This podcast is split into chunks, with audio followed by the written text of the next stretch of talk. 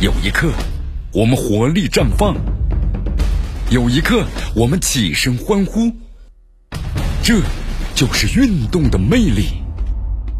大话体育，让你身临赛场，聆听运动带来的精彩。大话体育，这里是大话体育，我江南剧锁定 FM 九十六点七绵阳广播电视台新闻广播啊。咱们首先来关注一下国足的首堂训练课，二十七名球员参加，蒋当蒋光太呢缺席。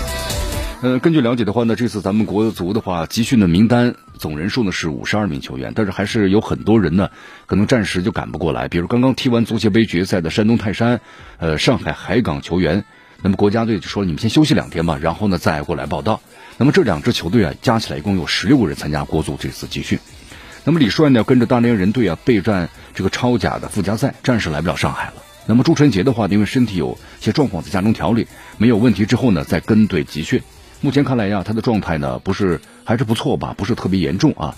那么另外包括蒋光太在内的五名规划这个球员呢，也不在队里。那么能不能去日本呢？现在还不太好说。你看，在这个采访当中呢，李霄鹏也谈到了啊，他说呢，踢日本要打出信心。那长期目标呢，他是希望中国队能够达到呢，就是整个亚洲的一流的这么一个一个现状。好，现在咱们这个国足第一次的训练呢开启了哈。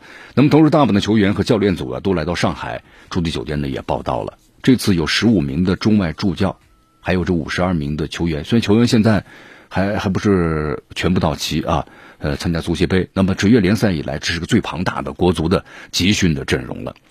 咱们首先来说一下这个庞大的教练组团队。呃，这一份助教团队呢，几乎囊括了目前我们说在这个联赛的一线工作的全部少壮派的教练员，包括呢这个管理人员都来了，啊，还有这个何塞呢、佩普等等。我们说他是和李霄鹏的合作时间比较长的这个外教了，全部助教呢达十五人之多，其中呢还有郑智啊、邵佳一啊、孙继海等人，那都是老朋友了，对吧？好，那么同时呢，我们说大部分的本土教练员呢，基本上呢到国家队啊短期就客串一把，比如陈阳、于根伟、郑智、李金宇。